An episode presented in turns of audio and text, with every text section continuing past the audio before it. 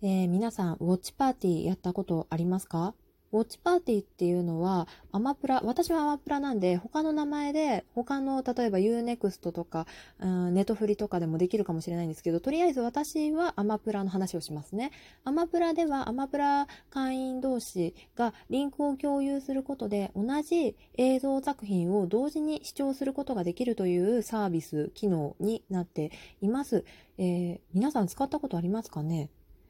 あの、私実はこの間初めてそれを体験したんですね。なので、それの感想を話していきたいと思います。バチェロレッテの感想がちょこちょこ、ネタバレはなるべくしないように入ると思いますが、ちょっとね、混ぜこぜで話をしてしまうと思いますので、まだ見てなくっても、ミリ単位もそういう情報聞きたくないっていう方はご注意ください。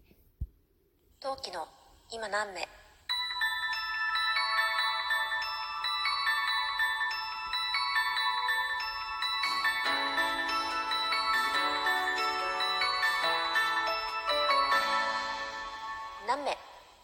はい改めましてこんにちは。今の雨陶器と申します。今日も広い心でよろしくお願いします。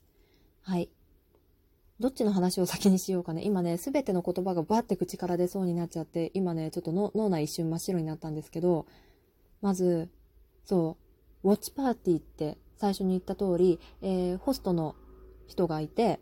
えメインのね、えー、操作する人がいて、その人がリンク共有することで、同じアマプラ会員なら、同時に、えー、同じ映像をシェアして一緒に見ることができるというサービスになっています。で、すごいこれ興味あったんですよ。例えばさ、同時に見て面白いさ、作品ってたくさんあると思うんだけど、まあそれがどういう風にしてやるのかなとかっていろいろ疑問に思ってて、二の足を踏んでいつもやってなかったんですね。で、で、まあいろいろ調べたんですよ。で、まず、まあリンクを共有するって言ったところは確かなんですけど、まずこれ、あの、すごいいい機能なんですよ。本当にいい機能なんですけど、ただ一つ弱点があるんですね、このウォッチパーティー。何かっていうと、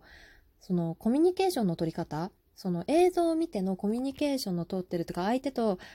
やっぱ感想を共有したいじゃないないですか、リアルタイムで。キャーとかバーとか。例えばさ、コナンが、コナンがラーンって叫んでる時一緒にラーンって叫びたい。それを共有したいとかってなると、まあ、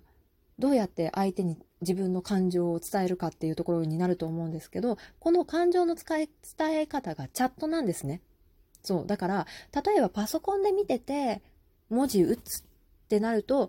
タイピングの心得のある人はリアルタイムで多分、そのタイププして送ることができると思う。相手に伝えることができると思うんですけど、私みたいに数年間タイピングをやってない人間からすると、あの、映像もラグってて、さらにタイピングもラグってるなんて言ったらラグラグじゃないですか。もうめちゃめちゃ時間がかかっちゃうわけですよ。なんでリアルタイムでその感情がパッと伝えられないですよね。で、最初は他にもスペースとか、それこそラジオトークとかっていろいろ考えはしたんですけど、えー、私、今はね、今リアルタイムの今の私は、えー、端末が2つになったんですけど、ずっと端末1個だったんで、そうすると、どうすれば、どうやってリアルタイムに相手に気持ちを伝えればいいんだろうってとこになるんですね。まあ、もちろんスマホで、その、ウォッチパーティー参加して、スマホで見て、スマホで、えー、字を打って送信することは確かに不可能じゃないしできるんですけど、やっぱり大きい画面でできるならその方がいいじゃないですか。うん。っていうことで、どうしようかなっていうふうに思っていたんですね。で、まあ、とりあえず、まあ、小さい画面にしろ、大きい画面にしろ、回どんなもんだか体験してみて考えよう。なんか、いいもんなんだか悪いもんなんだかを悪口を言うにしても実際その人のことを知ってから、ん？悪口は言った、あんまり言わないけど、そうじゃなくって、なんだろう。その、アンチになるにしても、それそれを知ってから、みたいなところが私にはあるんで、心情的にあるんで、まずやってみようっていうので、で、とある方から、バチロレって見たよってご連絡をいただいたんですね。で、すごい嬉しくって、で、ちょっと、あの、ウォッチパーティーやってみませんか？って。まあ、ウォッチパーティーさ、そういう機能だから、機能的な問題で、一人じゃね、あの、テストができないんですよ。別端末でね、一緒に誰かと見てくれる人がいないとできないので、あの、一人でテストができなくて、まあ、パパにやってもらえよって話なんだけど、まあ、でもあれ、同じアカウントだからな。まあまあ、それはそれ、これはこれなんだけど。で、ウォッチパーティーをお誘いしたら、快くその方が引き受けてくださいまして、先日テストに至りました。テストをするに至るまでの話が長い。で、えっ、ー、と、そう。でね、私は、その、お誘いするにあたって失礼があってはまずいと思っていろいろ調べたんですよ。その結果、チャットじゃなくてもコミュニケーションを取れる方法っていうのがあったんですね。っていうのが LINE 電話。まあ多分普通の電話の通話でも可能だと思います。裏で LINE 電話をして、その上で、えー、画面共有、ウォッチパーティーをすれば、電話をしながら映像を見ることができるってことをができることを知りました。できます。はい。で、かつですね、これもう試験済み、試し済みなんですけど、ウォッチパーティーを見ながら電話をするってことは、音楽、音声が2つ聞こえてくるわけじゃないですか。別のアプリそれぞれから音が聞こえてくるわけじゃないですか。で、その、ハウリングじゃないけどさ、その、相手にさ、テレビの音も、かつ自分の声も両方ともダブルで二重に重なって聞こえたりしないかなって、とも思ったんですけど、その辺もね、あの、問題なかったそうです。大丈夫できます。で、えー、今度グループ LINE でまたテストをしてみたいと思います。で、えっ、ー、とね、なんかいろいろ話そうと思ったんですけど、今一瞬にして全部飛びました。で、えっ、ー、とね、そう、じゃあちょっとこっから先バトルレッテの感想をちょっと混ぜこぜにしながら話していきたいと思います。混ぜま、まずまずにして、混ぜ混ぜにしてが混ざりました。混ぜ混ぜにして、トウキさんがさっきからちょいちょい出てるバチェロレッテとは何ぞやってとこだと思うんですけど、バチェロレッテ、ないしはバチェラーシリーズ、こちらはですね、アマゾンプライムのオリジナル作品で、恋愛リアルバラエティ、合ってる？うん、多分合ってる、えー、です。えー、一人の、えー、結婚をしてない完璧な女性ないしは男性、えー、男性の場合はバチェラー、女性の場合はバチェロレッテっていうメインの、えー、結婚していない完璧な独身の方が一人いて、それを、その方を、えー、複数人の異性が、まあ取り合う、まあ男女逆転多くみたいな、男女逆転まあ多くみたいな感じの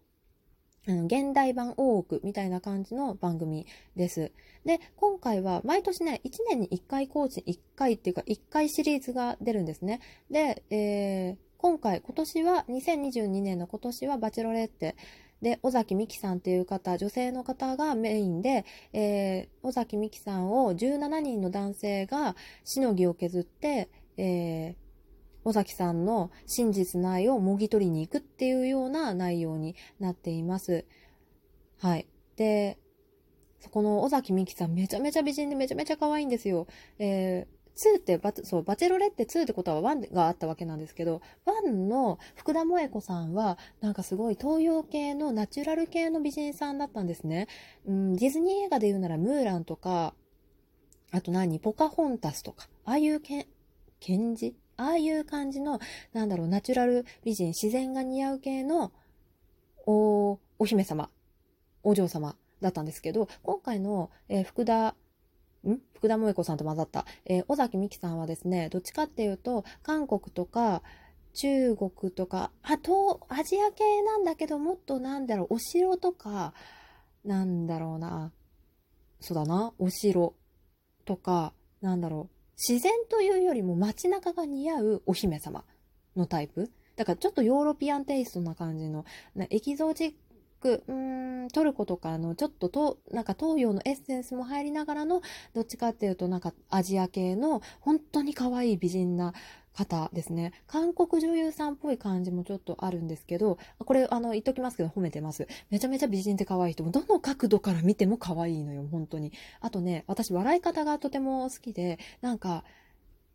こびてるみたいな、なんだろう、ぶりっ子系の笑い方と、ちょっと雑な、なんだろう、うん、そやというか違うな、なんて言うんだろうな、なんて言えばいいのかな。まあ、砕けた笑い方のちょうどいいところ、いい中間のところの笑い方をするんですよ。あ、気が抜けてるな、砕けて笑ってるな、芯、なんか、芯が出てるな違う、素が出てるな、みたいな笑い方をされて、すっごいちょうどいい笑い方して、すっごい好き。で、まあ、そんな方なんですけど、その方を17人の男性がしのぎを削って真実の愛を手に入れるために今頑張っているっていうところが、えー、シーズンシーズンじゃない、この番組の見どころで、す、えー、で、に本日の、えー、私が今、毎週木曜日、私今日今何日だ？今日。えっと、7月の14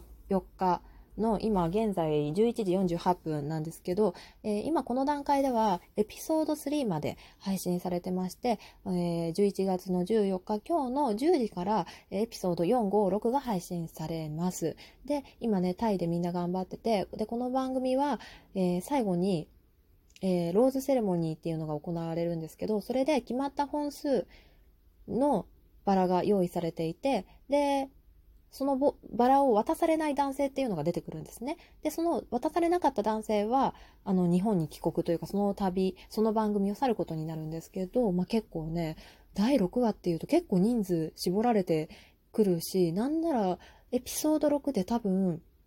えー、それぞれのご実家に行く話が次回になるんじゃないかなっていうふうに私は思ってるんですけど、まあそんなこんなな感じでとっても楽しみにしてるんですけど、この番組ですね、リアルタイム？まあ別に初見じゃなくてもいいんです。とりあえず映像を見ながらお酒飲んだり、友達と、いや、これはありとか、これはなしとか、ミキさんかわいいとか、この人かっこいいみたいな感じで、喋って、なんか今日、感情を共有するのが面白い作品なんですね。なんで、すごいウォッチパーティーでこれができるのが今ものすごい楽しみですごい嬉しいですね。他にも、コナンとか、なんか突っ込みどころが多い作品誰かと一緒に見たいなっていうふうに思いますね。はい。というわけで、えー、そんなこんななウォッチパーティーの感想でした。えー、誰か私と一緒にバチェロレッテ ウォッチパーティーしませんか？ねどうなんですかねこれね。はい。というわけで聞いてくださってありがとうございました。バチェロレッテ楽しみ。それではまたどこかでお会いしましょう。またね。何名